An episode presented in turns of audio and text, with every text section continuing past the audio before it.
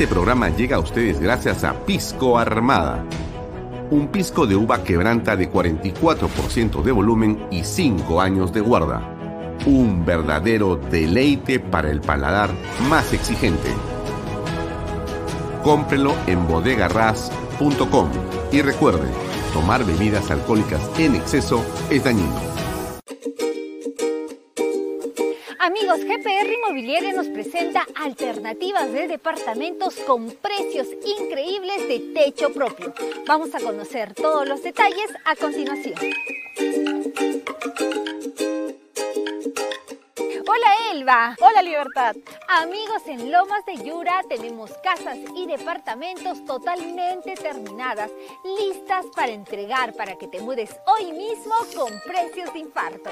Así es Libertad. Además, con el bono de techo propio por 43.312.50 encontramos departamentos de dos habitaciones desde 65.687 soles y de tres habitaciones desde 76.987 Además, lo podemos pagar en cuotas mensuales de 773 soles.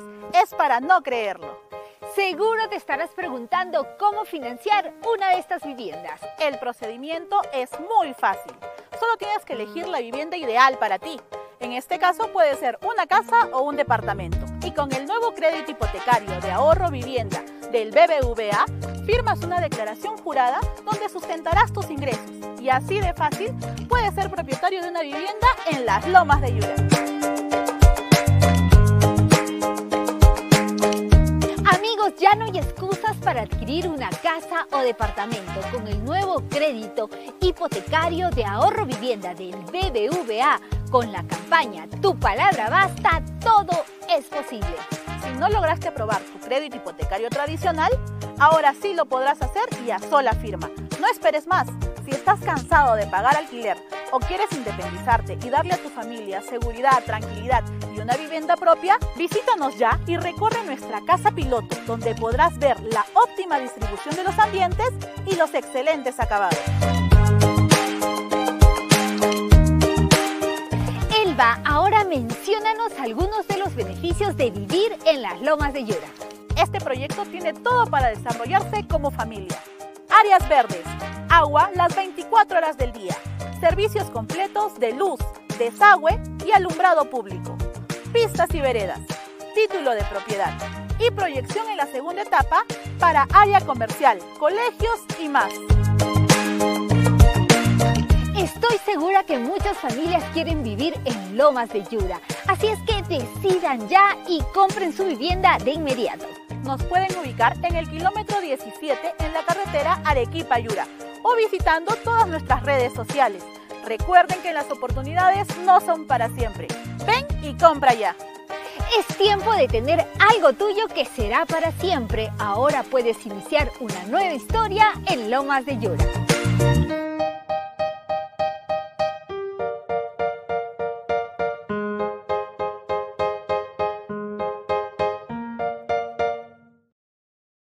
¿Qué tal amigos? ¿Cómo están?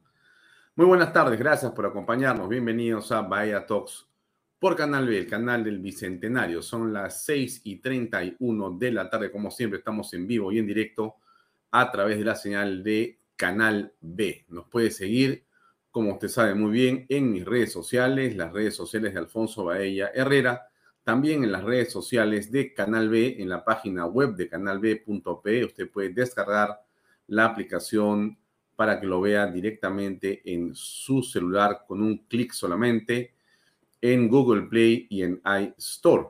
También nos puede ver por las redes sociales del diario Expreso, expreso.com.pe. También nos puede sintonizar los domingos eh, este programa a través de la señal de PBO Radio 91.9 FM, la radio con fe. Y por cierto, nos puede seguir a través de nuestro ecosistema en los cables más importantes del Perú. Estamos en WIN TV, tanto en Lima, en las zonas eh, mesocráticas, como también en las zonas periféricas de la ciudad y, por cierto, en las ciudades más importantes de nuestro país. También estamos eh, a través de Best Cable usted sintoniza Canal 95 en Best Cable y va a ver 24 horas al día la programación de Canal B. También nos puede seguir a través de Econocable, de Cable Más, de Yotalán. En Cusco estamos eh, con Incavisión y en Loreto con Amazónica TV y pronto más novedades para Canal B y sobre todo para usted, que usted nos acompaña con tanto aprecio, con tanto respeto, con tanto cariño todos los días aquí en eh, este espacio digital. Saludamos a los amigos que siempre están con nosotros. Marco Antonio Luna, ¿cómo te va? Gracias por estar acá. Eh, Alexis Whiteman, ¿cómo te va? Buenas noches. Como siempre, Irma Graham Chichisola también nos saluda a el buen Juan Carlos Sutor, pegado siempre a esta hora a su computadora o su eh, Smart TV o su iPad o no sé por dónde nos ve, de repente no por un celular a Edgardo eh, Francisco Freddy Salas Enera, ¿cómo estás? A Marlene Ruiz también, el gusto es mío que nos acompañes. Eh, Charo, perdón, Charo Cáceres, un gusto como siempre. Gracias por la compañía. Gladys Polo, ¿cómo estás? Y a todas las personas que nos acompañan, muchísimas gracias por estar con nosotros. Cada vez se va uniendo más gente a esta transmisión y eh, en realidad no es solamente esta transmisión, porque algunos dicen, pero si yo veo 200 personas, veo 300 personas, claro, lo que usted no ve son todas las redes sociales en las que estamos nosotros saliendo en simultáneo. Algunas son parte del ecosistema que tenemos con cerca de un millón de personas conectadas, pero también tenemos varias eh, personas que eh, toman la señal y la reproducen en sus propias redes sociales en diferentes partes del mundo, en el Perú de manera más intensa. Y, por cierto, eh, las señales de cable y demás que también están reproduciendo este programa y los contenidos que tenemos aquí en Canal B. Bien, ¿cómo están? Gracias por acompañarnos. Varias cosas para comentar el día de hoy. Hoy día vamos a hablar de política, por si acaso nuestro invitado es Pepe Chevasco. José Chevasco ha sido, como ustedes saben, oficial mayor del Congreso de la República en varias oportunidades. Eh, y por eso, por su experiencia como analista, como consultor y como un hombre que ha estado en el corazón del Congreso de la República, lo hemos invitado para conversar en torno a la política, a la política de la antigua, a la política aristotélica, a la platónica, aquella que realmente eh, nos puede conmover, no a la política de la finta, no a la política del figuretismo, menos a la del selfie, que es lo que en nuestra opinión degrada la política. Lo que buscamos nosotros en este programa, lo hemos conversado con usted, que lo sabe perfectamente, es empujar, eh, apuntalar y cuando haya la oportunidad eh, reflexionar y si es posible dejar alguna reflexión o enseñanza sería fantástico. Y por eso es que nuestra preocupación eh, suprema sobre la manera como se eh, conducen los destinos del país por aquellos que están al comando de la nación. Esa es nuestra preocupación. Vamos a hablar de eso ahora in extenso. Le decía yo que hoy vamos a tener a eh, José Chevasco. Ahí está la imagen de Pepe que nos va a acompañar en un rato más, a las siete y media va a estar con nosotros. Eh, sin política no hay paraíso. Sin política no hay paraíso. Es imposible. Si el paraíso significa tener una relación de consenso, si el paraíso significa tratar de darle a cada cual lo que le corresponde, si significa el paraíso eh, tratar de conciliar y tratar de buscar la felicidad de una manera honesta, si no se hace política de la auténtica, es imposible es sinceramente imposible. Ahora, vamos a estar conectados todo el tiempo a lo que está pasando en eh, el Poder Judicial. Como ustedes saben, se está leyendo. También recogió a la única persona herida que se encontraba en dicho lugar y lo llevó eh, hasta el hospital. el asesinato del no le Hugo. El imputado es Daniel Urresti. No recuerda y lo que están ustedes apreciando. Recuerda que un ahí es eh, la imagen en directo eh, que también estamos transmitiendo nosotros durante el día. Hemos hecho el día tres transmisiones en directo a diferentes lugares y espacios, pero esta es una que estamos también teniendo para ustedes. Y esta tiene que ver con lo que está ocurriendo, ocurriendo en el Poder Judicial con esta sentencia que tiene una, digamos, importancia capital. El señor Urresti ha sido eh, como usted recordará bien, ministro de Estado, ha sido eh, candidato presidencial, ha sido candidato a la alcaldía de Lima, ha sido eh, congresista y bueno, antes fue general de la policía, ¿no? en estas facetas del señor Urresti, al principio de su carrera, tuvo una, digamos, circunstancia en la que eh, ocurrieron hechos que la justicia, después de muchos años, ha buscado esclarecer. Y hoy día, en este juicio que dura varios años, se está eh, leyendo la sentencia. ¿Será una sentencia condenatoria?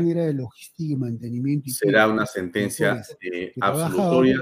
No lo sabemos. oficial el 4. No lo sabemos, pero lo sabremos en los siguientes minutos mientras dura este programa. Eh, regreso a lo que es el, libreto de hoy en eh, Bahía Talks. Bien, entonces nosotros estuvimos conversando eh, y le he comentado sobre Pepe Chevasco. Va a estar con nosotros ahora y va a ser seguramente una conversación muy interesante que le recomiendo no perderse. Ahora, em, por si acaso, a las 8 de la noche viene el estupendo programa de Pepe Pardo, eh, Reflexiones. Pepe Pardo es un hombre vinculado a básicamente eh, la empresa privada, eh, el impulso en las inversiones. Tiene una experiencia muy grande en el ámbito empresarial y gremial de los seguros y demás. Eh, y Pepe tiene este programa aquí en Canal B, del cual nos sentimos muy contentos, obviamente, porque tiene todas las semanas invitados de primer nivel. Siempre que usted vea a la gente que lo acompaña, Pepe, una vez a la semana, siempre encontrar gente lúcida, brillante. El día de hoy tiene a dos invitados estelares.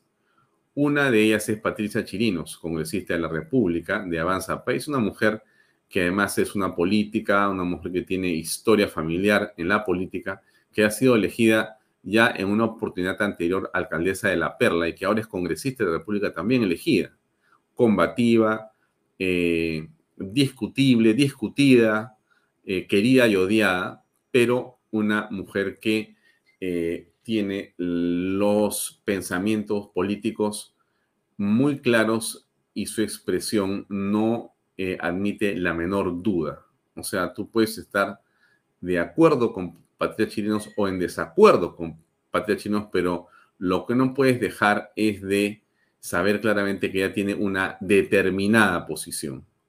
Y eso es algo que por lo menos yo valoro muchísimo en la política. La gente que tiene posiciones, la gente que dice las cosas como las piensa, no según el auditorio, sino según su conciencia y al margen y a pesar inclusive de los auditorios. Y creo que ese es Patricia Chirinos.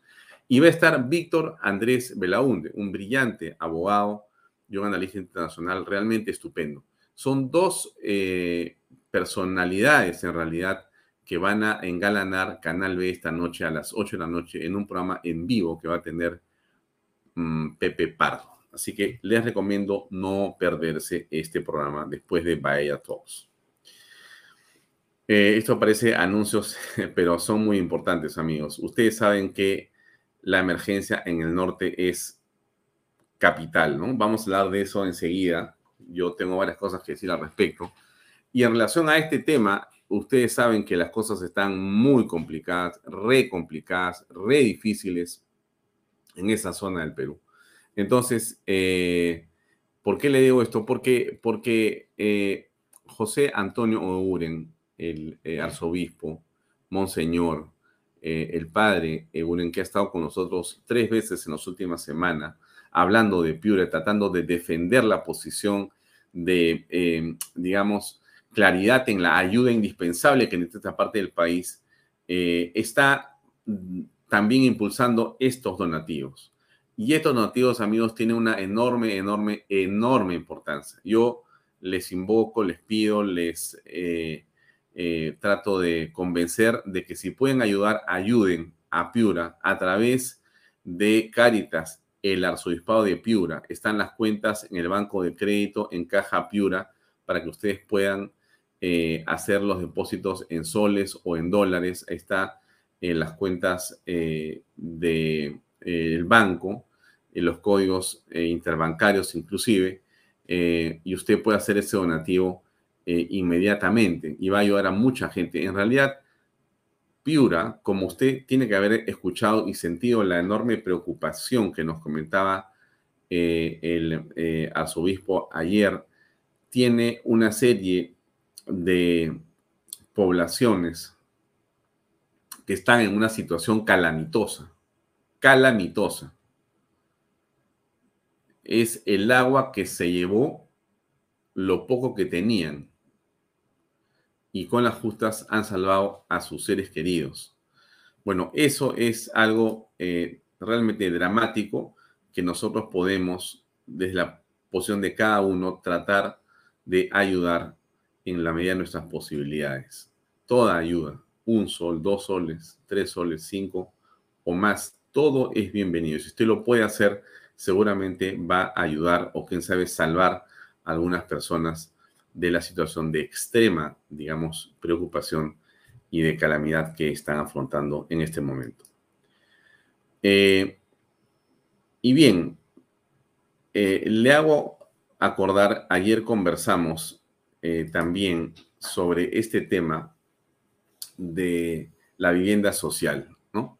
hemos estado conversando extensamente ayer por casi 50 minutos sobre la importancia de que el desarrollo urbano se haga de una manera coherente, planificada y pensando en la formalidad. Bueno, este es un proyecto que está en pantalla eh, de eh, la empresa GPR que está en este momento en un desarrollo muy importante en la zona de Yura, en Arequipa.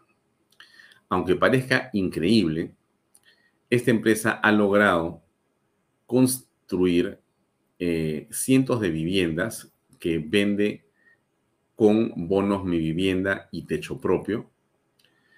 Eh, y son casas que tienen eh, agua potable, desagüe, luz eléctrica, tienen pistas y veredas, tienen título de propiedad y todas las condiciones para poder mudarse inmediatamente. Por cierto que este aviso es para los policías que pueden también por un monto de 687 soles mensuales tener una casa propia en las lomas de Yura. Realmente algo muy interesante que de muchas maneras es la respuesta que la empresa privada puede dar y tener en este asunto que es tan complejo de la vivienda social, que es tan poco comprendido por los gobiernos en general. Le hablo de todos los niveles, ¿eh? nacional, regional y municipal. No se comprende, no se entiende la importancia que tiene la vivienda social y no se ayuda a que ésta pueda,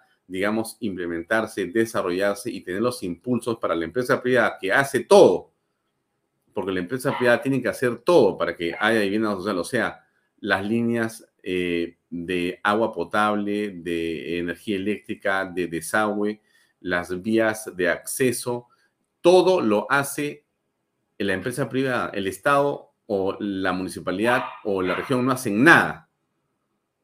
Y aún así, esas tres instancias complican y promueven muy poco la vivienda social que, como usted sabe, debe estar por el borde del millón y medio o dos millones de viviendas de déficit en el país.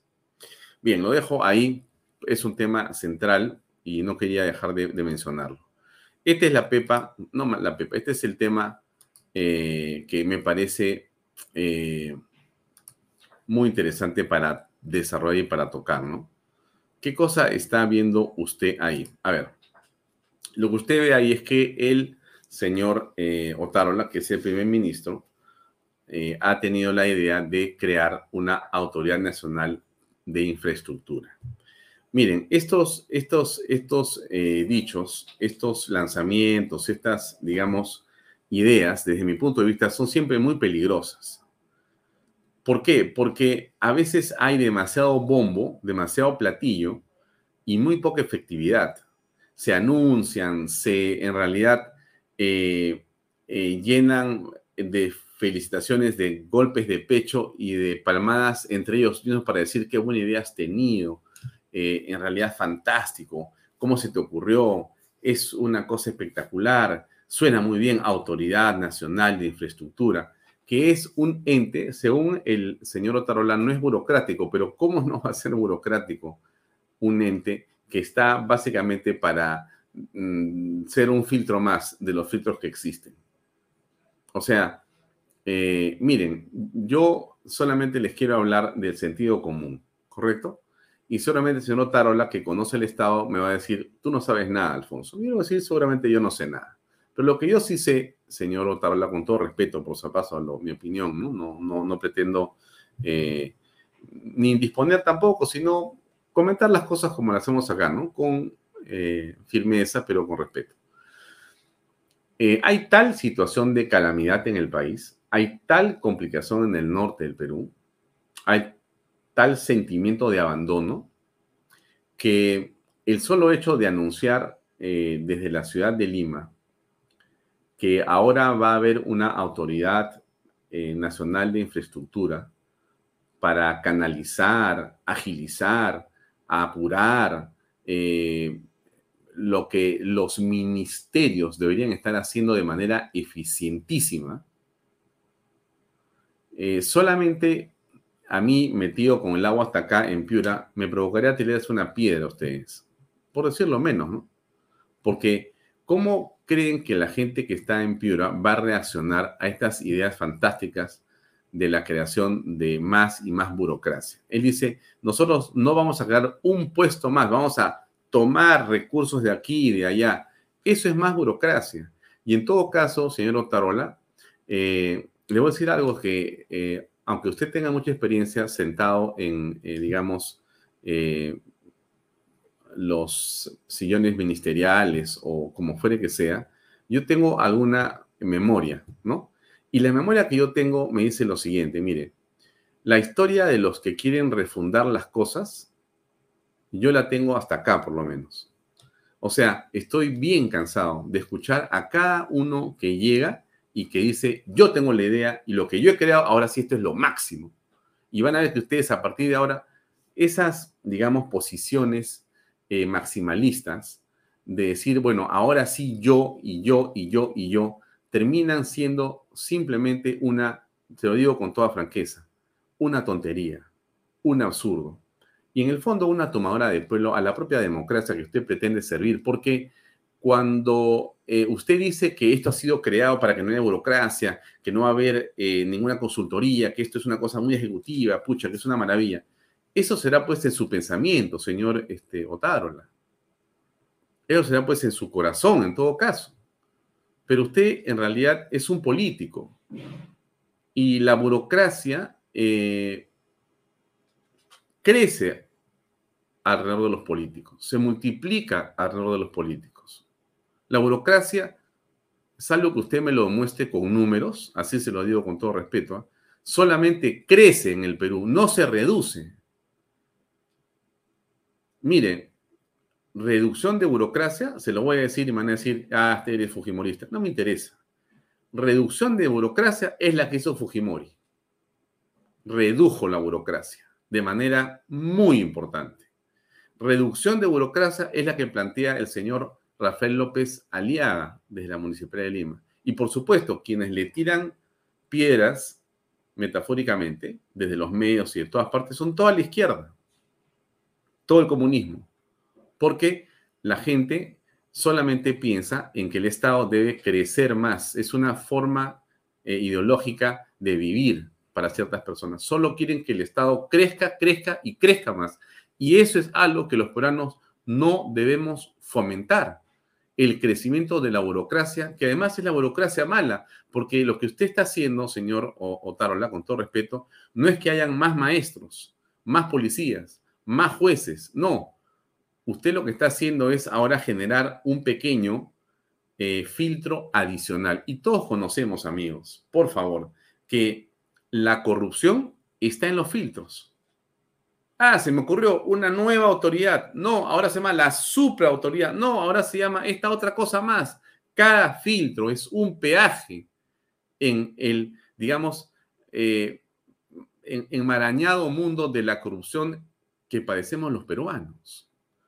Y cuando usted dice y se presenta al Congreso el día de hoy en la mañana dice, sí, que hemos creado esto, esto es una maravilla, no se preocupe, van a ver que eso en todo caso pues será, insisto, en su corazón y en su pensamiento mientras usted esté sentado en ese sillón que básicamente nadie sabe cuántos minutos le quedan. Y por si acaso no tengo nada contra señor la que no conozco. ¿ah? Lo digo con todo respeto, lo digo como una opinión ciudadana. Entonces, hay que ver las cosas en otra perspectiva, porque yo lo que percibo en, en, en Piura es una desesperación. Una desesperación. Y alguien me dice, bueno, pero es que los peruanos se esperen. Pues no es así, no es así, amigos. No, es que uno no puede llegar al poder, uno no puede sentarse en un ministerio, uno no puede estar al mando de presupuestos y escuchar lo que pasa en Piura y no sentirse sensibilizado frente a esa tragedia. Eso, eso es inaceptable. Entonces, el señor Otarola es finalmente un empleado de los peruanos. O sea, él es un empleado de los piuranos, ni siquiera de la señora Boluarte, de los piuranos, de los que están en este momento con el agua hasta la nariz o más arriba. Bueno, este señor recibe el sueldo de esas personas, de todos nosotros. Entonces, ¿qué fue lo que dijo hoy el buen Otarola? A ver, escuchemos su explicación, ¿no? Un destrave de proyectos conforme se anunció en el mensaje del el gabinete a que le dio la confianza este Congreso hace más de tres meses. Y este destrave de más de 1.800 proyectos, como lo hemos explicado hoy en la comisión, va a ser eh, posible de realizar con esta nueva autoridad, que no va a ser una autoridad que cree más burocracia, porque va a absorber a la autoridad para la reconstrucción con cambios, con el mismo personal, y sobre todo con dos características esenciales conforme lo han pedido las decenas de eh, alcaldes y también los señores gobernadores. Va a tener alcance nacional, no solamente va a estar circunscrita a los distritos y provincias del norte y costeros, sino también va a, estar circunscrita a todo, va a tener los proyectos y programas en todo el país. Y en segundo lugar, va a ser una autoridad de carácter permanente, que permanentemente, lo repito, y de manera integrada, va a resolver el déficit de infraestructura que existe en el país y que actualmente asciende a cerca y que actualmente asciende a cerca de 120 mil millones de soles. Bueno, yo eh, le deseo lo mejor al señor Otarola, en verdad. Le augurio eh, poca vida, en verdad. Un desastre. Eh, y me produce una sensación eh, de alguna manera de, pesar porque eh, necesitamos que el gobierno se estabilice. Pero con idiotas como la de Otarola solamente se desestabilizan. ¿Por qué? Miren lo que dice Otarola, ¿no? Ahora va a desaparecer la, famosa este, eh, cuestión que creó PPK, ¿no es cierto? La autoridad con cambios. Y ahora vamos a crear una cosa nueva. O sea, él, fíjense pues, o sea, todos quieren fundar su propia quieren hacer su propia historia burocrática, es inconcebible. Cada uno tiene su ideota y cada ideota cuesta un montón de plata. Vamos a absorber toda la burocracia. Miren ustedes, pero ahora va a ser nacional. O sea, mira, yo como este congresista a este señor lo censuro en el acto, lo mando a su casa. Creamos una crisis porque eso que está haciendo es una barbaridad, es una cueva de, no voy a decir de ladrones, porque no corresponde decir eso, pero lo que sí puedo decir es una, un estamento más, es un peaje más, es un filtro más que solamente puede traer visos de corrupción. Pero está feliz. Otárola por todos lados camina, pues como si fuera un pavo real que ha empollado algo espectacular. Tenemos ahora una cosa que se llama la este, Autoridad para la Reconstrucción o la historia está en reconstrucción. Y la señora este, Boluarte, que obviamente no entiende esto, se llama Autoridad Nacional de Infraestructura. O sea, ha creado una superestructura encima de los ministerios. O sea, ya el Ministerio de Transportes ya no, ahora tienes que hablar con la Autoridad Nacional de la Infraestructura. Miren ustedes si no es para matarlo. Esto es una metáfora, lo de la matarlo, por si acaso, es un decir, no van a pensar que estoy pensando matar al señor Otárola. Pero es que no puede ser, no puede ser. ¿Dónde está la cabeza de esta gente? Yo sigo pensando que este grupo de, no sé cómo le llaman, ¿no? Socialistas, comunistas, no sé, andan en la luna. Se, se, se, o sea, una, alguien me contaba una vez que la burocracia, pues lo que, lo que le gusta son los organigramas, ¿no? Entonces, eh, de repente de nada te crean, pues, este, jefatura, subjefatura, secretaría, subsecretaría, este, logística, eh, recursos humanos, eh, y, de repente una cosa que era para cinco, de repente tienes 35 personas. Entonces, eso es lo que está haciendo Votar. Es decir, no, de ninguna manera va ella, porque yo estoy tomando lo que ya existía y lo estoy, regresamos a lo mismo, pero ahora lo has hecho nacional. Entonces, si la gente que estaba en la anterior historia de Pedro Pablo no funcionó, no funcionó, mira, y era solamente el norte, ahora al hacerlo nacional, tú me vas a decir Otárola, que no vas a tener que contar a más gente, no me digas que no me digas que no vas a contratar a más gente, pues. No te lo voy a creer, pues. Es, o sea, es una tomadora de pelos, amigo. Una tomadora de pelo, por favor. Es imposible. Es imposible.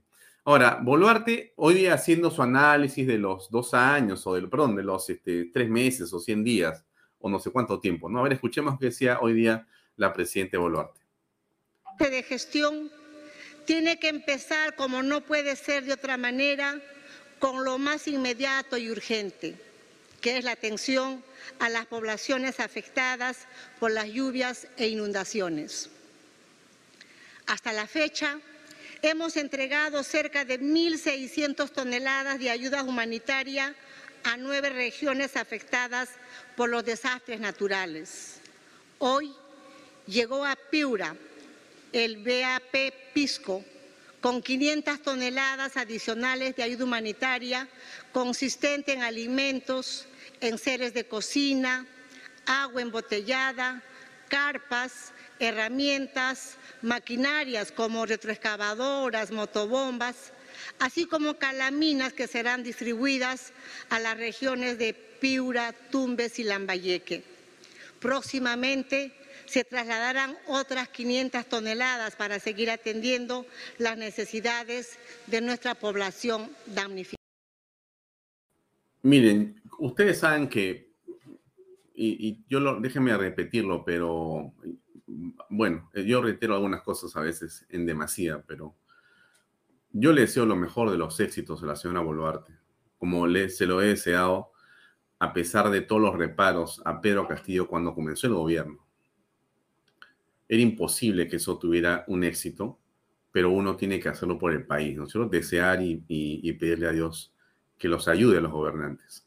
Igual, creo que usted seguramente, porque tiene un buen corazón, como la mayoría de peruanos tenemos, le deseamos lo mejor a la señora Boluarte. Lo mejor, lo mejor a ella, a sus ministros de Estado. Hay gente de primera, como hemos entrevistado acá la vez anterior al ministro de Educación y hay otra gente estupenda. Pero hay torpezas mayúsculas. Hay barbaridades que simplemente eh, solo se pueden comprender, lo voy a decir muy claramente, ¿no? En la frivolidad, en el apartamiento de la realidad, en la forma en que a veces en Palacio de Gobierno se vive en una suerte de burbuja, llena de asesores, de ujieres, de mayordomos, de gente que te mira y se tira al suelo y te hace así, como si fueras tú un dios. Y eso es un error. Yo lo vuelvo a decir, el poder, amigos, es algo tan importante, tan, pero tan trascendente y tan transformador cuando uno entiende el poder como una oportunidad. Una oportunidad. El, hombre que tiene poder tiene oportunidades. No, no es que se lo merece, que él es el número uno. No, es una oportunidad. Siempre el poder es una oportunidad. Y, lo que hagas con ese poder es, bueno, lo que seguramente manda tu corazón, tu conciencia.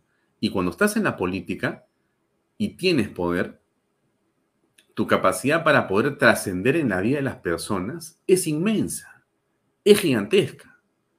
Y no hacerlo es como la parábola, la parábola de los talentos, ¿no? Cuando, ¿qué dice eh, Jesucristo? Dice, ¿qué dice Dios? No, tú, tú tienes talento, que dice, tienes talento y no lo usas. ¿Qué cosa pasa cuando tú tienes un talento o cuando tienes el poder y no lo usas bien? ¿Qué debería pasar contigo?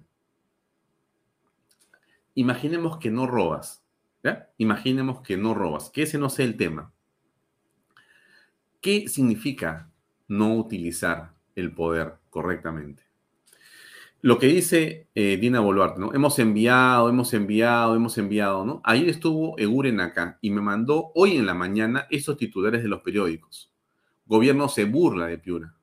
Solo hay 43 millones para emergencia. Y los 1.600 que dice la señora y los 500 que dice este, la presidenta y, se llenan la boca de millones. Ya, ya no sabemos cuántos miles de millones son. Es exactamente el mismo discurso, con todo respeto también por Pedro Pablo Kuczynski, el mismo discurso irresponsable de Pedro Pablo Kuczynski y toda su gente.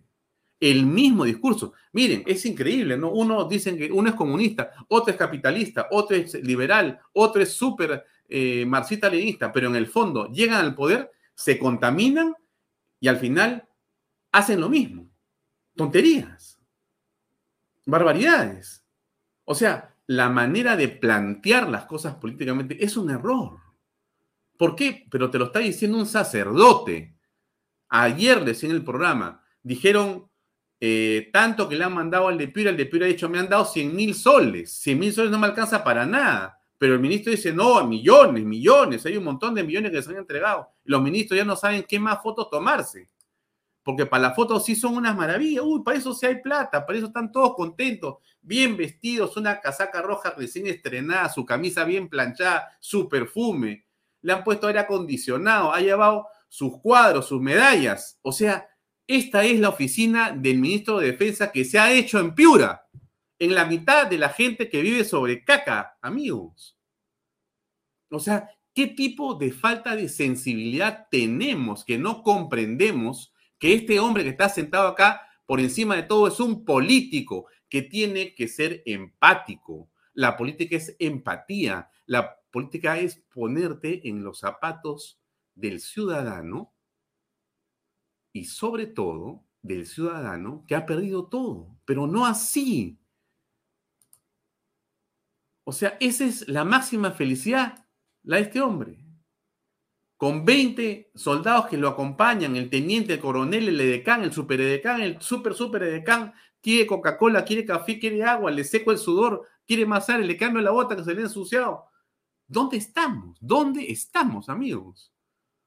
Pura finta, para la foto todos somos campeones, pucha, que nos tiramos encima de los mapas. Ponme un televisor atrás, ponme un proyector, Tráeme más mapas, no sé ni dónde quedan los lugares. La señora Boluarte ha estado volando la zona de Chulucanas el día de, la Semana Santa.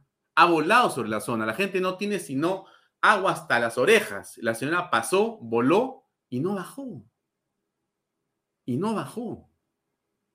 O sea, no sé si me comprenden lo que le quiero decir. Yo siento una distancia entre este gobierno de comunistas, en el papel, de ideología supuestamente así, y la realidad de lo que le pasa al pueblo que necesita que lo ayudes, que lo auxilies, que te comportes con seriedad como un Estado que tiene dinero y que supuestamente está para servirte, supuestamente, pero no está para servirnos. Más videos lindos, miren.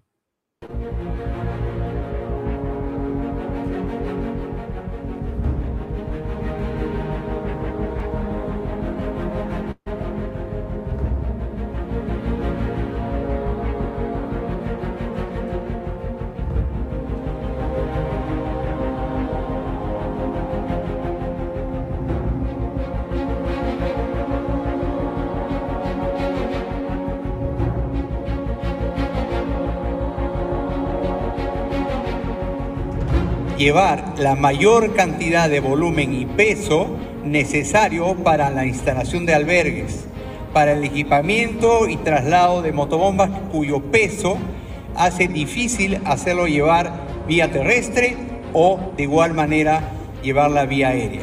Ese es nuestro trabajo en proteger a nuestra nación y llevar a cabo cada una de las acciones para garantizar la seguridad de nuestra población.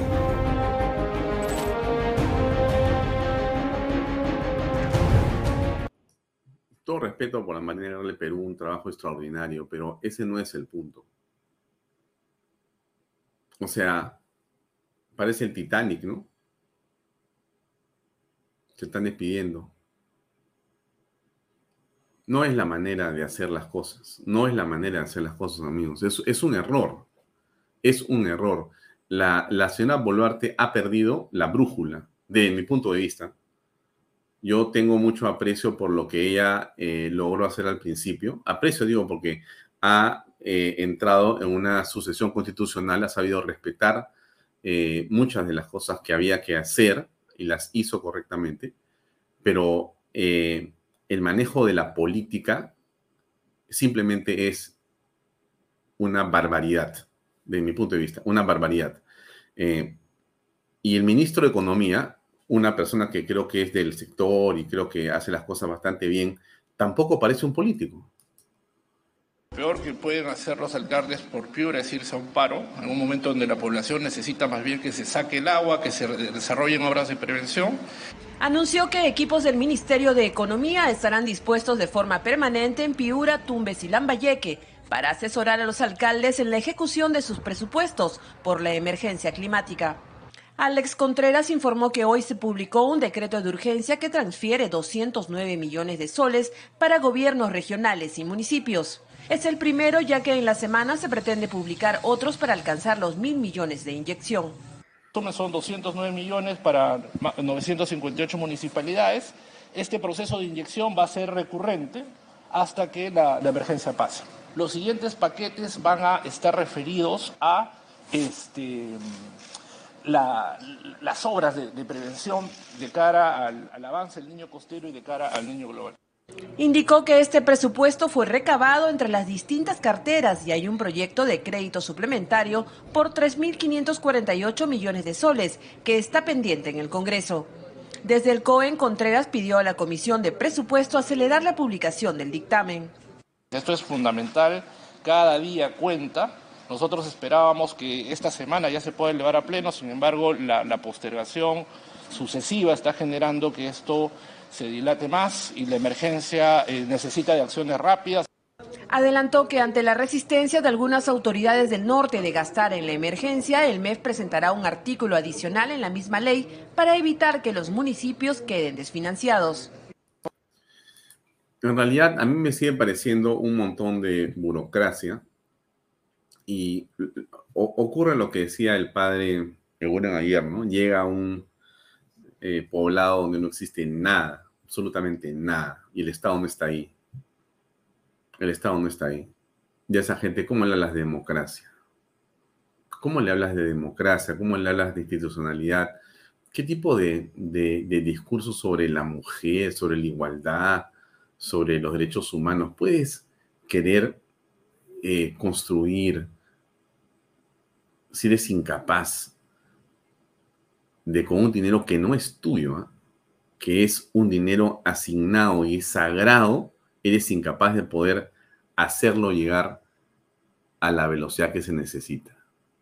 Porque la foto del eh, buque de la Armada Peruana Pisco, u otros que han salido, con las fotografías y, y toda la parafernalia que se arma en torno a la salida de un buque, es la salida del buque.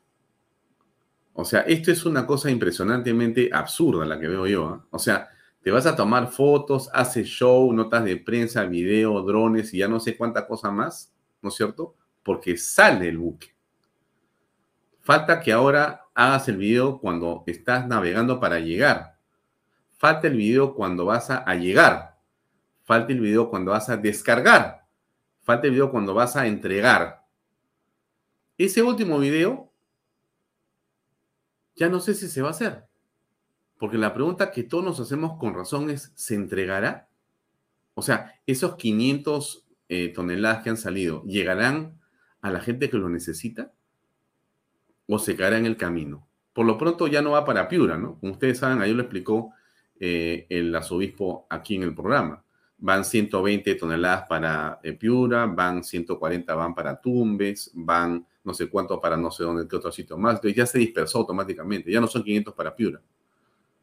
O sea, o sea, ya no son 500 toneladas, ¿no? Entonces, entonces, ven ustedes cómo el discurso va cambiando, cómo la verdad va saliendo a la luz y cómo la gente tiene razón cuando protesta. O sea, el, el ministro dice, oh, no es posible que se paralice, no es posible que quieran hacer un paro, esto no. Claro que no es posible, ministro. Claro que no es posible. Por supuesto que no es conveniente. Creo que cualquier persona con dos de frente le va a decir, usted tiene razón, no es conveniente, ministro. Pero la pregunta que hay que hacerse no es si eso es conveniente, ministro. La pregunta es, y dígame usted, ¿cómo va a ser esa gente para que usted le haga caso? No para que usted se siente en el ministerio a decir que el problema es del Congreso. Porque otra vez, o sea, nos tiramos la pelota. ¿Qué cosa? Ese video que he puesto del ministro que dice, bueno, en realidad aquí ponemos el Congreso que se demora. O sea, siempre la misma historia. Aquí me tiro la pelota de mi responsabilidad. Señores, asuman, asuman, por Dios. O sea, tanto quieren ser ministros de Estado, tanto quieren ser congresistas, tanto quieren ser políticos para cuando ya, ¿qué hacen? Nada. Entonces, ¿para qué quieren ser eso? No fríe, no, hombre, es impresionante. La, la, la, la forma y la indiferencia frente a una situación de drama es inconcebible, inconcebible, es inaceptable.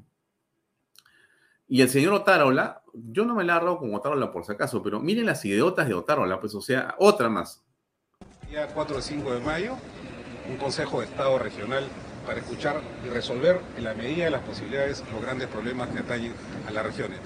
Va a ser un Consejo de Estado Regional eh, porque queremos que sea, valga redundancia, mucho más ejecutivo, mucho más técnico. Vamos a comprometer a todos los organismos del Estado que tengan relación con los proyectos que en este momento están.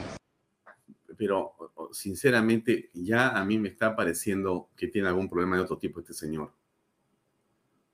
Ahora quiere hacer un Consejo de Estado Nacional, dice. O sea, el Consejo de Estado no existe. Usted sabe que el Consejo de Estado no tiene eh, un carácter vinculante, no existe el Consejo de Estado en ninguna norma del Estado, no existe Consejo de Estado. Es una figura que se creó, creo que en la época de Toledo, para que en su crisis, donde no podía y no existía ya nivel moral alguno, había que hacer una especie de consejo de familia, ¿correcto? O sea, como se junta la familia cuando el jefe de la familia ya tiene un problema de, de, carácter, pues, este, o de salud o de otro tipo, y tienes que protegerlo, porque no puede tomar decisiones, hay que sacarlo del poder. Entonces, el Consejo de Familia se junta y eh, asume la dirección o la, o la protección de esa persona que se declara, pues, interdicto, ¿no es cierto? Ya.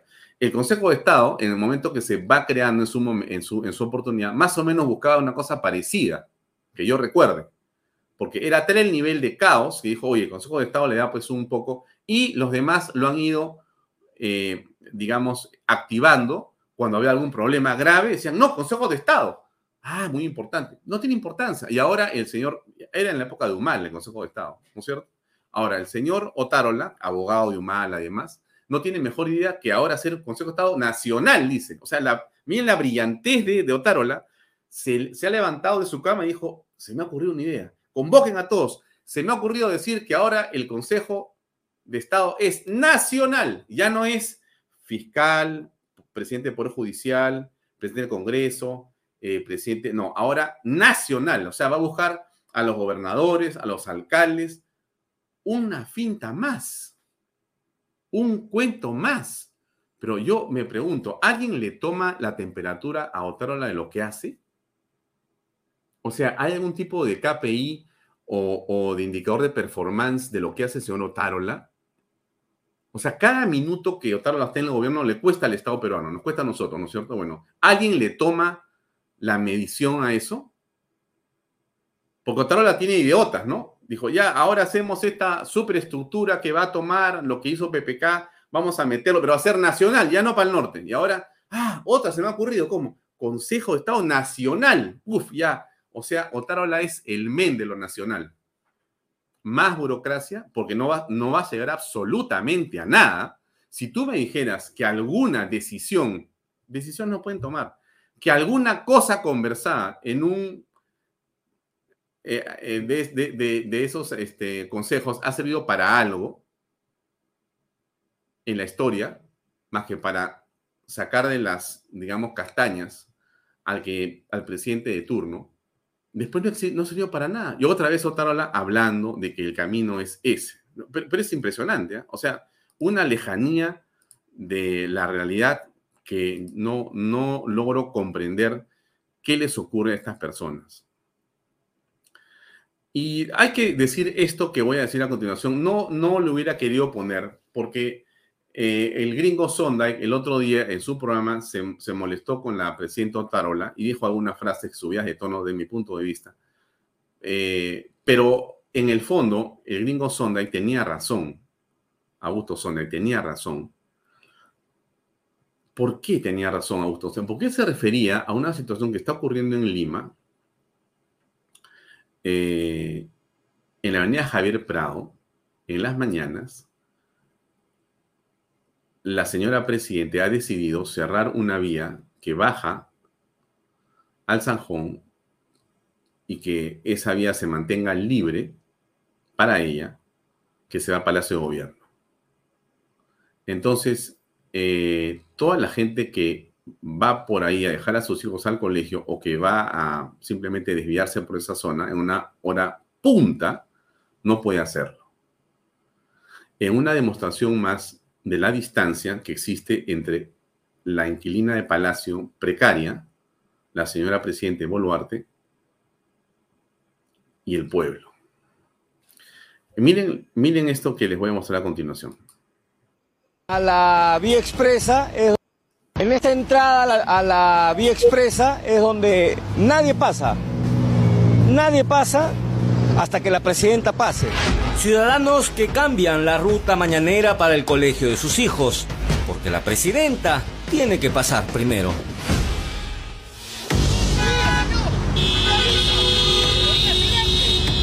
Un presidente, un ministro, un congresista no es más que un ciudadano. Nada, todos somos iguales, en realidad se equivoca la señorita.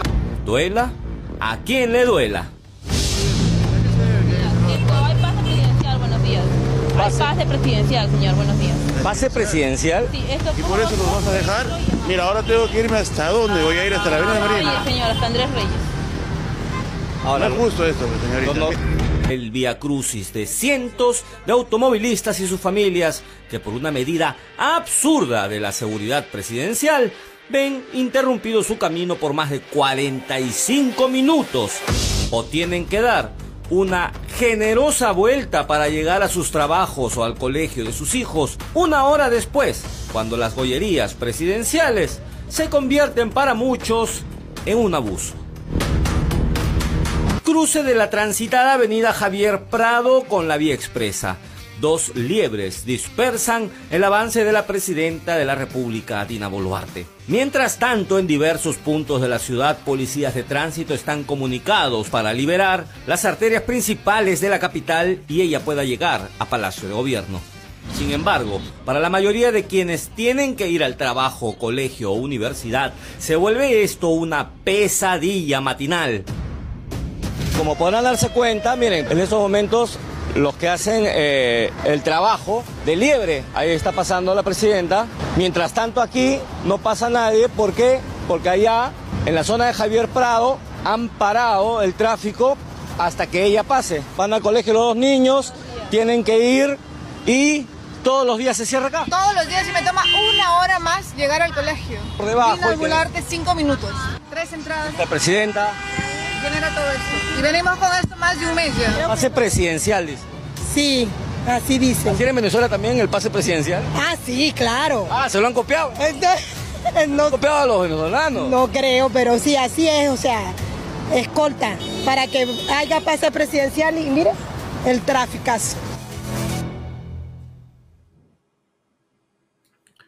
¿Qué le parece, amigo? ¿Mm? Así está el gobierno de la señora Boluarte. Inconcebible, ¿no? Indignante, ¿no? Es increíble lo que uno tiene que ver y tiene que soportar. Em, los congresistas, los ministros de Estado, la presidenta Boluarte, los funcionarios públicos, no son más que un ciudadano cualquiera, bajo ninguna circunstancia. En todo caso, eh, todos ellos, todos ellos, están para servir al ciudadano, no para servirse, no para tener privilegios, no para tener privilegios, sino para servir a los ciudadanos. Y cuando vemos que el Congreso de la República, la Presidenta Boluarte y las instituciones tienen unos niveles de aprobación por parte de la opinión pública tan bajos, y cuando vemos lo que yo le he mostrado y más cosas, uno entiende perfectamente la crisis política en la que estamos inmersos. Y esto no es chancar a, la señora Boluarte, ¿eh? no es chancarla a ella, ni. No, no, no, no, no. Esto es decir las cosas como son. Y lo que nos corresponde a todos es corregir esto, ayudar a corregirlo. Mostrándolo acá, amigos, ya estamos haciendo algo para corregirlo.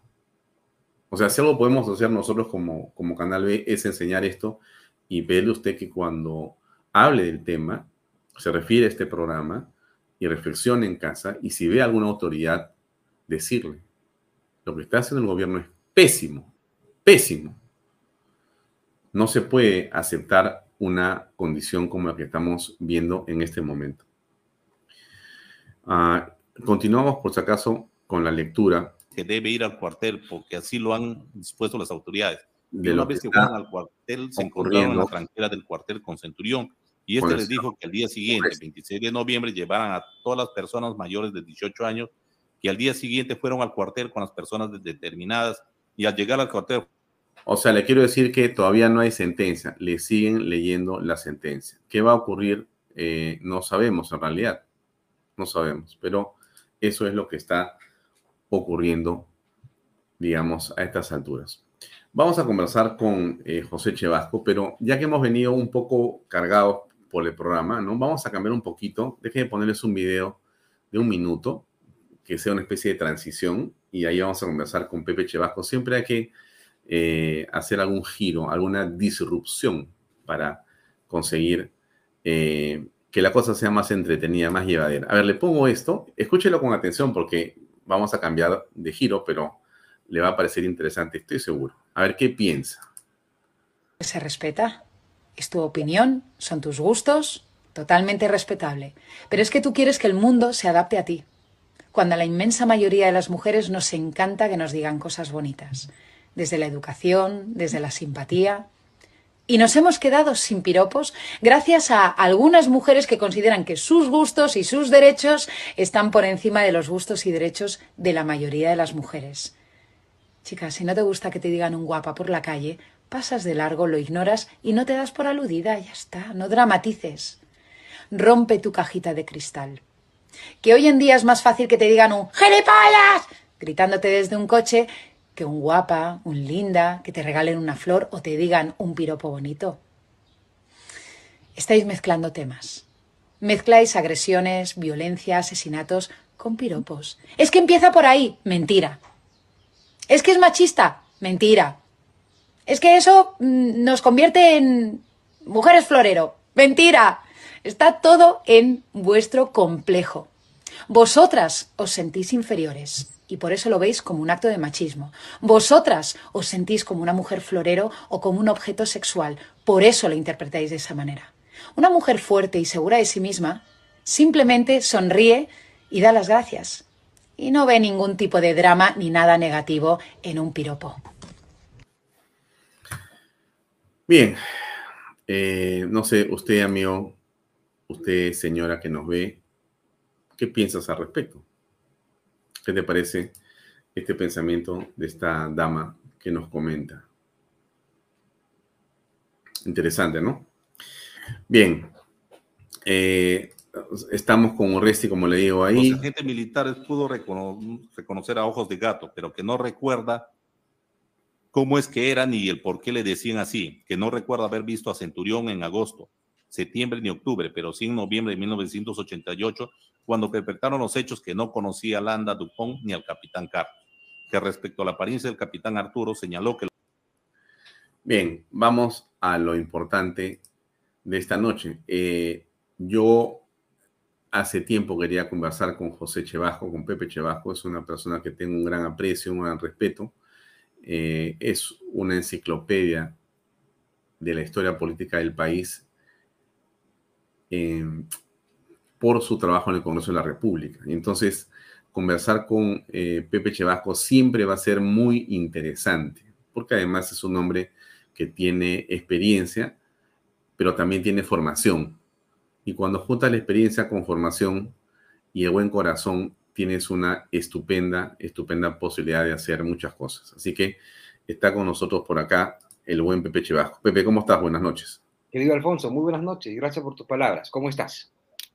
Bien, eh, acá pues haciendo Vaya Talks por Canal B, eh, un poco este, con un sabor que no es muy bueno en el sentido de que veo al gobierno de Dina Boluarte, eh, si bien es cierto con algunos ministros que están tratando de hacer las cosas bien y creo que las están haciendo bien, veo por otro lado errores políticos muy grandes y veo problemas enormes que no tienen que ver con la oposición, ni tienen que ver con, con Pedro Castillo, ni las revueltas, tienen que ver con lo que yo podría llamar la incapacidad para poder comprender eh, la importancia de la gestión en un momento de desastre, ¿no?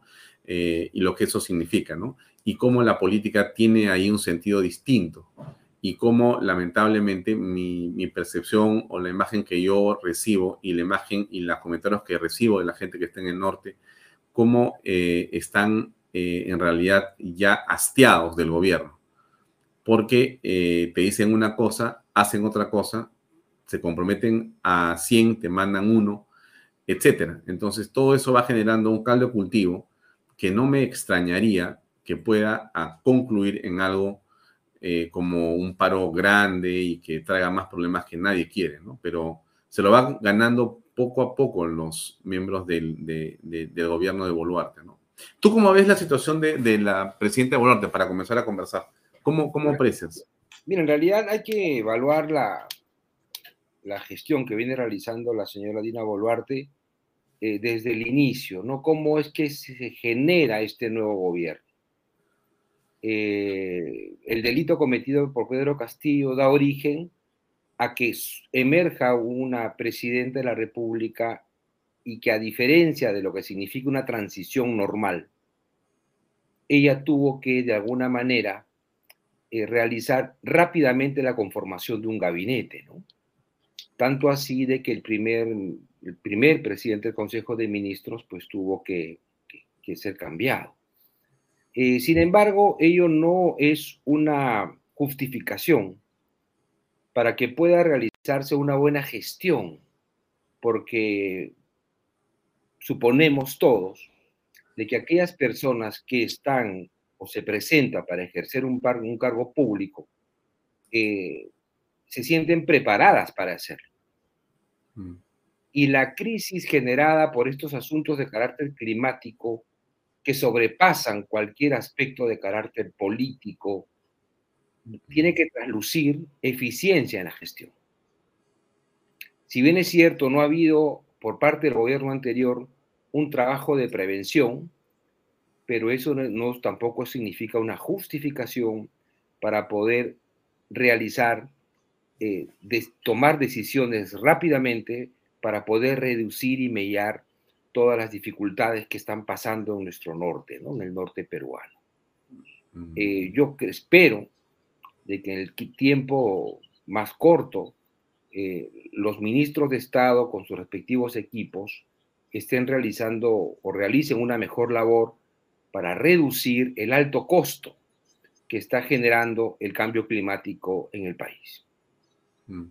Ahora, eh, pero eh, tu buena intención, este, que yo suscribo plenamente y, estoy de acuerdo contigo en todo lo que has dicho, em, más bien nos muestra el correlato de la frivolidad desde mi punto de vista, ¿no? Ministros de Estado que llevan hasta sus condecoraciones para hacer su oficina, o sea, me traslado a la zona del desastre y me llevo mi aire acondicionado, me llevo mis asistentes, me llevo este, mis condecoraciones, la estatua de Bolognesi, este, armo mi oficina con aire acondicionado, mis camisas bien planchadas, mi casaca nueva. Y entonces, eh, esto que parece eh, un tema nimio, un tema minúsculo, es lo que se ve, es lo que se transmite y es lo que ellos publican en sus redes sociales. O sea, mira mi oficina, ¿no? Eh, mírame acá cómo estoy, ¿no? Pero ¿qué haces ahí? Si, o sea, tú eres ministro de defensa, hay dos caminos que tienes que hacer. O te metes al lodo y a los desechos y ahí con una cañita vas a contarme lo que está pasando, ¿no es cierto? Y entonces sentiré un poco de empatía. O te vas de ahí, te vas a Puno y más bien me arreglas lo de Puno.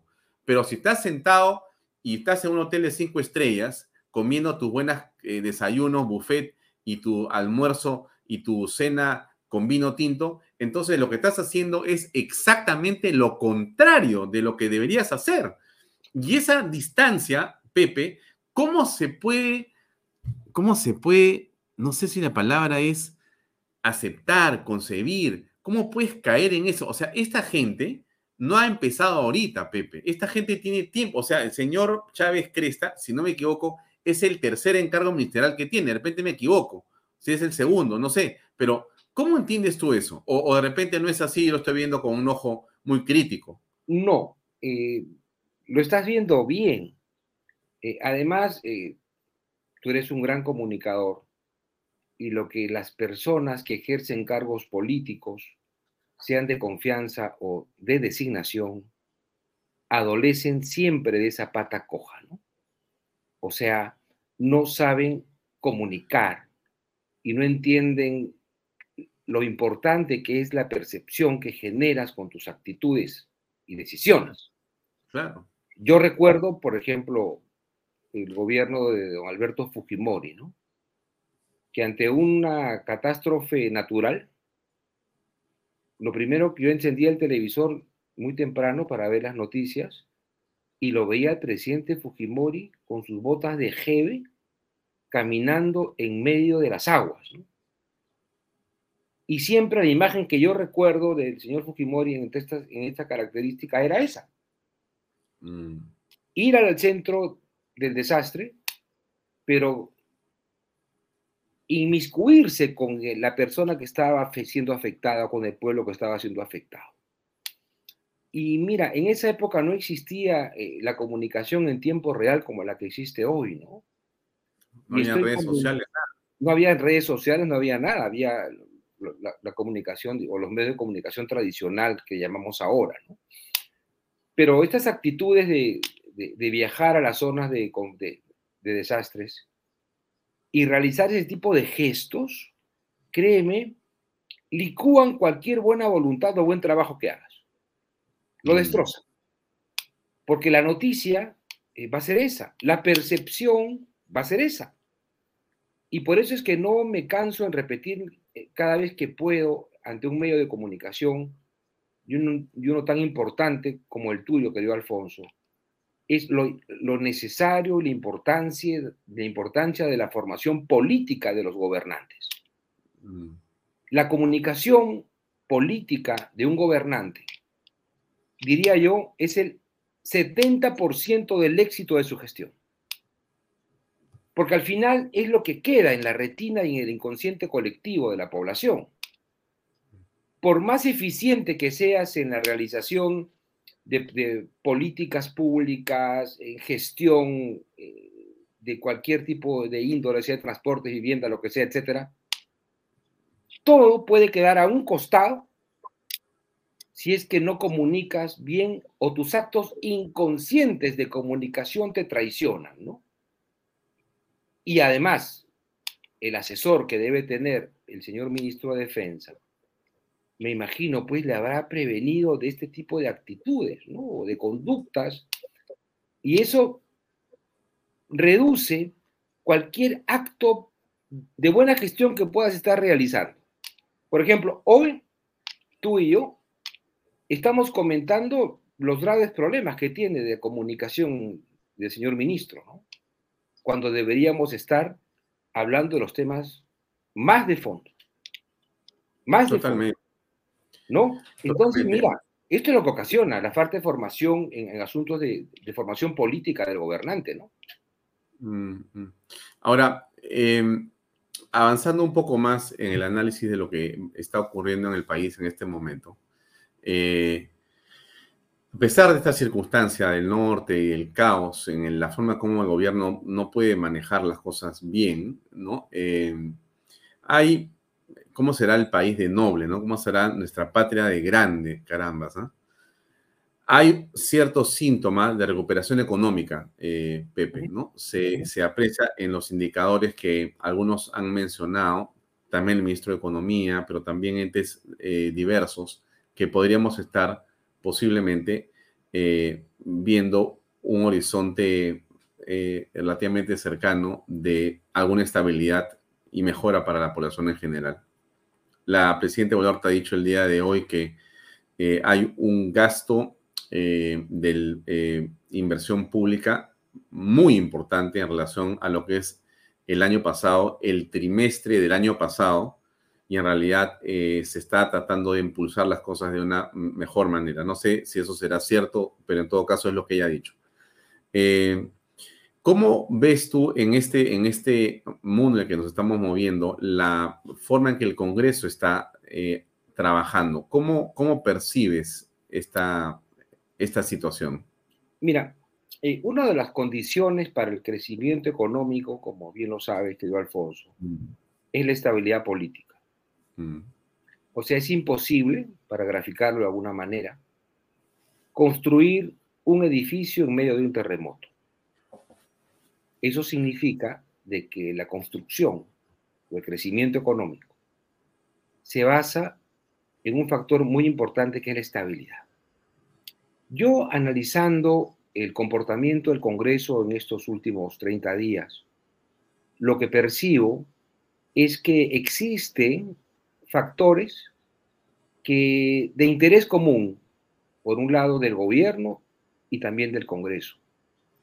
Y lo defino como un gran cordón umbilical que está generando una cierta estabilidad y es un buen mensaje para los agentes económicos, tanto nacionales como internacionales. Ese cordón umbilical se llama la permanencia del Parlamento y del gobierno hasta el año 2026. Es decir, que ese interés común de generarse, de generar la posibilidad de que no se adelante las elecciones, es lo que está jugando a favor para establecer un clima de estabilidad política entre ambos poderes del Estado.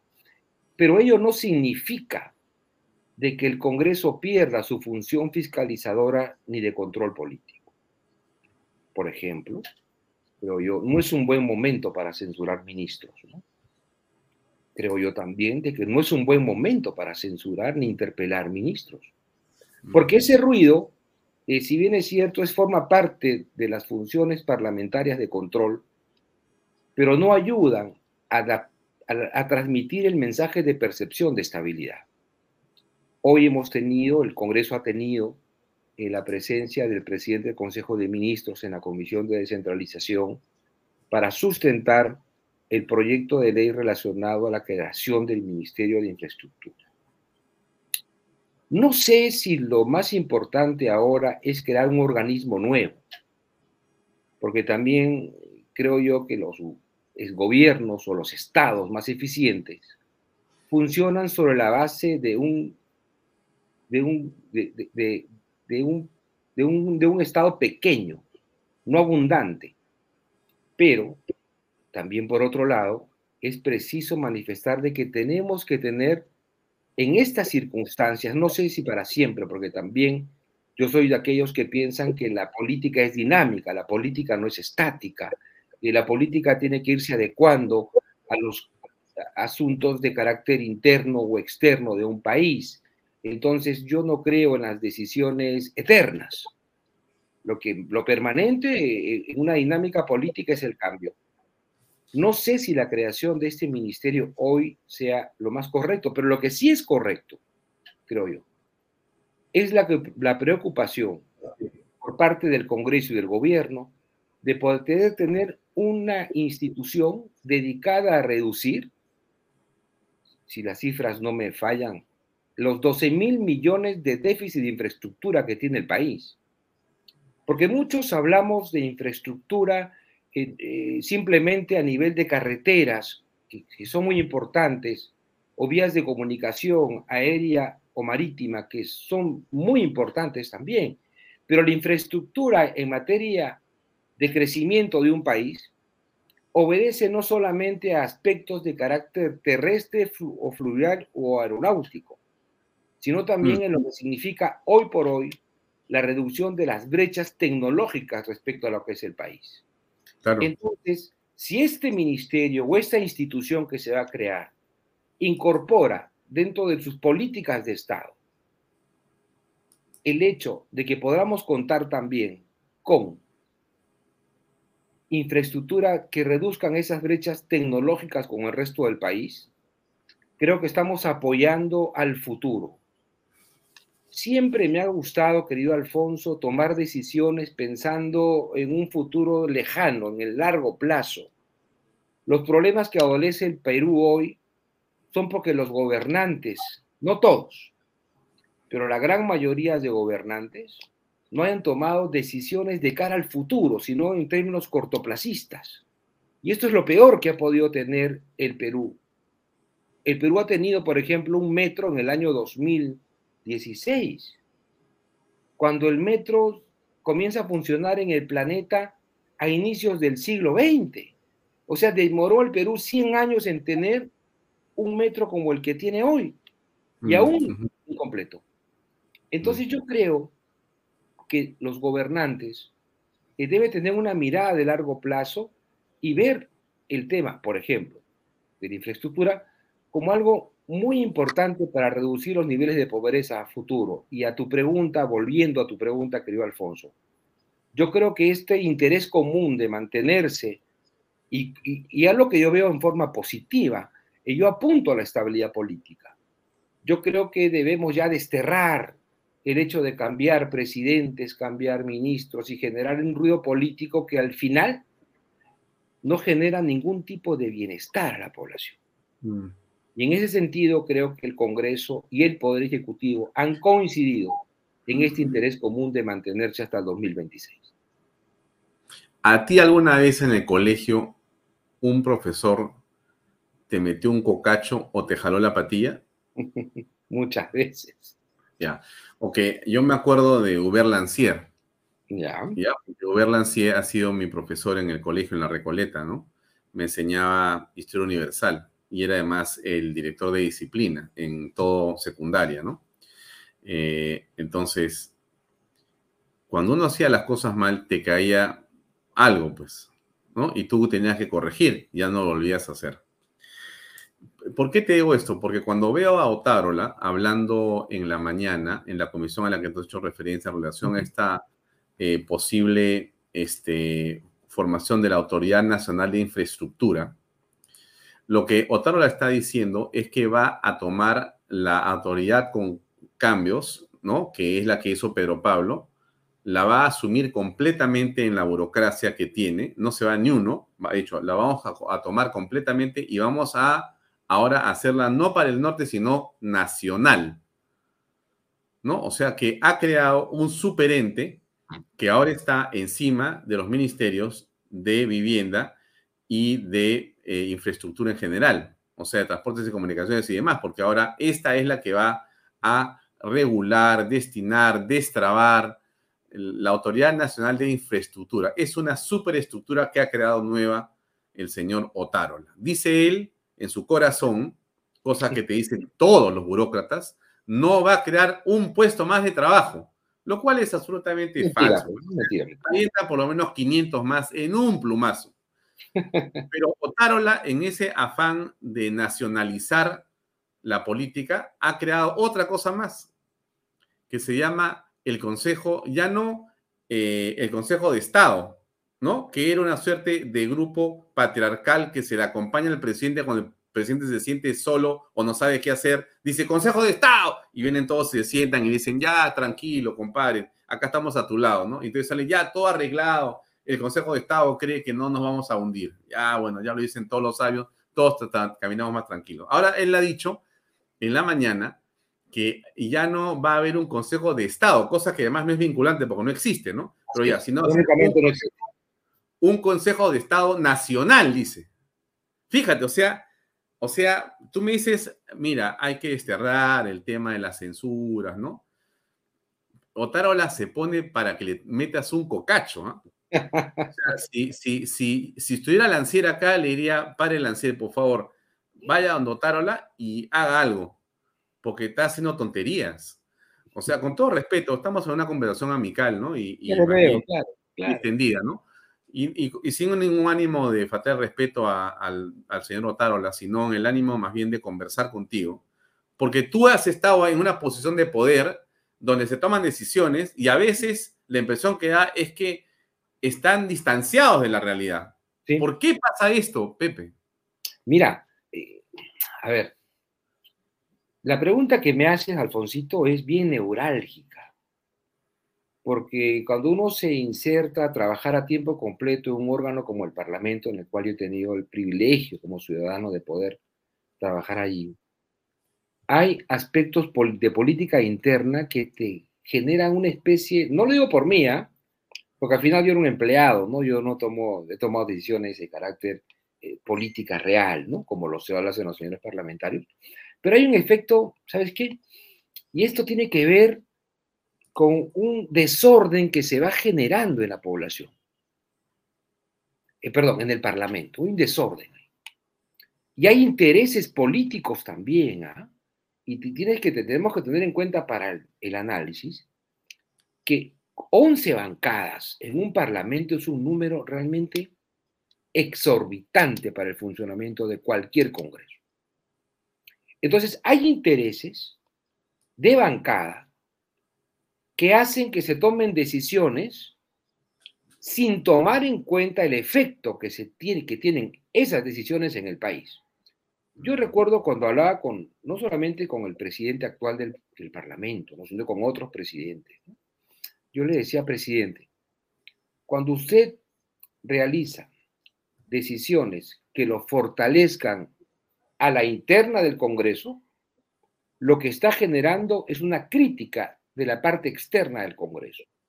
Y cuando usted ajusta a sus parlamentarios dentro del Congreso, lo que está mm. generando es que en la parte externa del Congreso a usted o al Congreso lo vean bien. ¿Qué quiere decir esto, Alfonsito? De que muchas de las decisiones que se toman en el Parlamento por intereses políticos y de bancadas se dan en principio porque eh, tener 11 bancadas genera un clima de inestabilidad para el presidente del Congreso el presidente del Congreso con 11 bancadas está pensando casi todo el día en cómo hacer para que no lo censuren, por ejemplo. Claro. Entonces, para que no lo censuren, él comienza a acceder a las demandas de los congresistas para que estén contentos y no lo censuren. Entonces, ahí vienen las decisiones del Congreso que van, por ejemplo, contra o son mal vistas por la ciudadanía. Un ejemplo más. El Congreso tiene 24 comisiones ordinarias, que ya es un exceso. Claro. En la década de los 90, el Parlamento funcionaba con 12 comisiones. Hoy hay 24. Pero para mantener esa estabilidad política, los grupos parlamentarios empiezan a pedir, créame, una comisión especial. Claro. Porque una, comisión es un presupuesto adicional. Exacto. ¿Qué, cosa tiene una comisión por lo general? Comisión tiene Oficina propia, asesores, técnicos, auxiliares y poder. Y poder. Administrativamente, el incremento del el número de grupos parlamentarios y de las comisiones, que ahora el Congreso tiene 52 comisiones, Alfonso. Qué bestia. Extraordinarias, especiales, investigadoras. ¿Y cada uno tiene cuántos asesores? 5, 6, 8, 10, 12, 20. Tiene un equipo de trabajo de, de, de, entre 3 y 5 personas. No, por comisión, no, mucho más, Pepe. No, no más. No, Te, te, hablo, o sea, una comisión ordinaria tiene un equipo distinto a una comisión especial o a una comisión eh, investigadora. Pero 5 tampoco es poco. No. Porque cada empleado del Congreso, si la memoria no me falla, querido Alfonso, le cuesta al país al año más o menos 160 mil, 150 mil soles, más o menos. Tanto así que la semana pasada el gobierno ha dado un decreto supremo de crédito suplementario para el Congreso por 48 claro, millones de soles. Claro, acaba de firmarlo este, Boluarte, pues justamente. Correcto. Y claro. el crédito suplementario no es otra cosa es el nombre que, tiene en la gestión pública, pero no es otra cosa que para cubrir el déficit.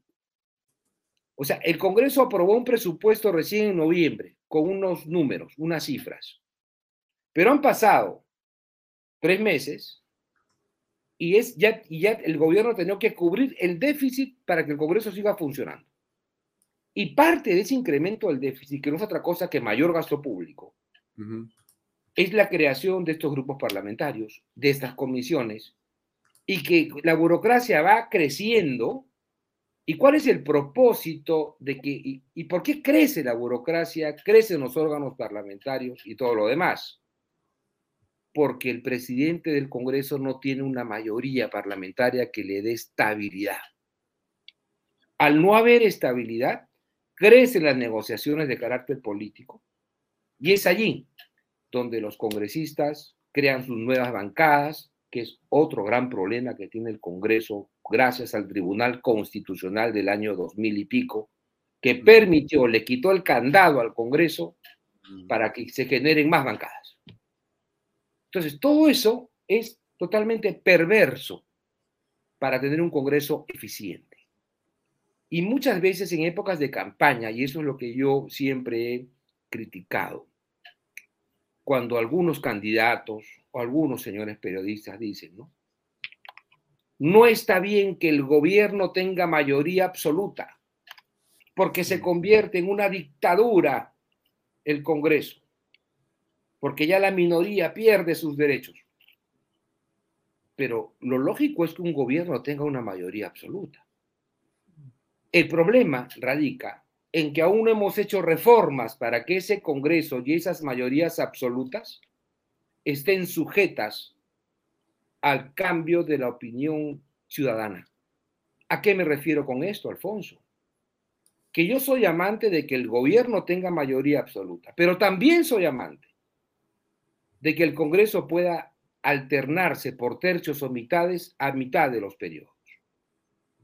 Porque esa dinámica de volver a elegir un tercio de congresistas en la mitad de los cinco años, le permite renovar la legitimidad y la popularidad al Parlamento, y así el congresista está sujeto a un escrutinio ciudadano, ya no cada cinco años, sino cada dos años y medio o tres años podría ser. Mm. Y eso evitaría que tengamos también congres, malos congresistas, algunos malos congresistas, como lo que acabamos de ver, que cortan sueldos. Y que es una práctica, ¿no? Es una práctica eh, sí, vergonzosa, ¿no? Sí, sí, y, y, y, la verdad es que yo no, no sé por qué no aprenden a no hacerlo. ¿Por qué deberían aprender? o sea, no sé por qué razón, viendo los los ejemplos de otros parlamentos y otros parlamentarios, ¿por qué lo mantienen aún esa, esas malas prácticas? Pero también hay un tema adicional, que mientras hacen la investigación en la llamada comisión de ética, y la comisión de ética puede sancionarte hasta por 120 días de legislatura, que son en la práctica seis meses, y un parlamentario no, que va a estar castigado el accesitario no lo reemplaza. Entonces, como el, el accesitario no va a sustituir al congresista con una sanción de seis meses, el parlamentario dirá, bueno, me portaré mal, me sancionarán, pero no me van a sustituir. Claro. Yo creo que el reglamento del Congreso tiene que ser modificado para que cuando haya una sanción ética de por lo menos 30 días, ese accesitario sustituya al congresista sancionado. Mm. Por el tiempo que ha sido sancionado. Así es, si me sancionan 30 días, me voy a mi casita 30 días sin sueldo, sin nada, y en esos 30 días entra mi accesitario a reemplazarme. Por ejemplo, Madre de Dios, mm. tiene un solo congresista. ¿Qué pasaría si a ese señor congresista lo sanciona por 120 días? Madre de Dios se queda sin representante en el Congreso por 120 días de legislatura, que es igual a seis meses. Así es, así es. Entonces, hay una serie de aspectos que deben reformarse, pero el ingrediente principal o el condimento principal para realizar esta, diría yo, esta reforma tan importante que es el funcionamiento del Congreso, se llama voluntad. Y muchos políticos, a los cuales yo respeto y conozco y he conocido también, les falta esa voluntad de desprendimiento. O sea, muchas personas no asimilan que más tiempo están sin poder que con poder. Sí, claro, están. Entonces, eh, piensan que el reloj cronológico del poder va, se, va se detiene. Y eso no es así. Mm. El reloj cronológico del poder, dada la vorágine con la cual te desempeñas, va mucho más rápido de lo que ellos creen. Mm. Entonces no están abiertos a las reformas, a los cambios, al desprendimiento. ¿Y qué es lo que la población quiere? ¿No? Tener personas más sensatas en los cargos, creo yo que eh, eh, deben haber requisitos inclusive para ser parlamentario, para ser presidente. la constitución debe en ese, en ese sentido reformarse también. Bien, Pepe, tengo que dar pase a, Pepe Pardo, que está en el programa Reflexiones aquí en Canal. Te agradezco mucho al otro Pepe. un abrazo. Un gran abrazo. Y gracias por tu invitación y éxitos totales para ti, querido Alfonso. Muy buenas gracias. noches. Un gran abrazo. A ti y a tu audiencia. A ti y a tu gracias. gracias. Muy amable. Buenas noches. El gran Pepe Chebajo. Gracias por acompañarnos, Pepe. Nos vemos, señores, mañana a seis y media. A continuación, Pepe Pardo con reflexiones. Buenas noches. Permiso. Este programa llega a ustedes gracias a Pisco Armada un pisco de uva quebranta de 44% de volumen y 5 años de guarda. Un verdadero deleite para el paladar más exigente. Cómprelo en bodegarras.com y recuerde, tomar bebidas alcohólicas en exceso es dañino. Amigos, GPR Inmobiliaria nos presenta alternativas de departamentos con precios increíbles de techo propio. Vamos a conocer todos los detalles a continuación. Hola Elba. Hola Libertad. Amigos, en Lomas de Yura tenemos casas y departamentos totalmente terminadas, listas para entregar para que te mudes hoy mismo con precios de infarto. Así es Libertad. Además, con el bono de techo propio por 43.312.50, encontramos departamentos de dos habitaciones desde 65.687 soles y de tres habitaciones desde 76.987. Además, lo podemos pagar en cuotas mensuales de 773 soles. Es para no creerlo. Seguro te estarás preguntando cómo financiar una de estas viviendas. El procedimiento es muy fácil. Solo tienes que elegir la vivienda ideal para ti. En este caso puede ser una casa o un departamento. Y con el nuevo crédito hipotecario de ahorro vivienda del BBVA, firmas una declaración jurada donde sustentarás tus ingresos. Y así de fácil puedes ser propietario de una vivienda en las lomas de Yura. Amigos, ya no hay excusas para adquirir una casa o departamento con el nuevo crédito hipotecario de ahorro vivienda del BBVA con la campaña Tu palabra basta, todo es posible. Si no lograste aprobar tu crédito hipotecario tradicional, ahora sí lo podrás hacer y a sola firma. No esperes más. Si estás cansado de pagar alquiler o quieres independizarte y darle a tu familia seguridad, tranquilidad y una vivienda propia, visítanos ya y recorre nuestra casa piloto, donde podrás ver la óptima distribución de los ambientes y los excelentes acabados. Ahora menciónanos algunos de los beneficios de vivir en las lomas de Yura. Este proyecto tiene todo para desarrollarse como familia. Áreas verdes, agua las 24 horas del día, servicios completos de luz, desagüe y alumbrado público, pistas y veredas, título de propiedad y proyección en la segunda etapa para área comercial, colegios y más. Estoy segura que muchas familias quieren vivir en Lomas de Yura, así es que decidan ya y compren su vivienda de inmediato nos pueden ubicar en el kilómetro 17 en la carretera Arequipa-Yura o visitando todas nuestras redes sociales. Recuerden que las oportunidades no son para siempre. Ven y compra ya.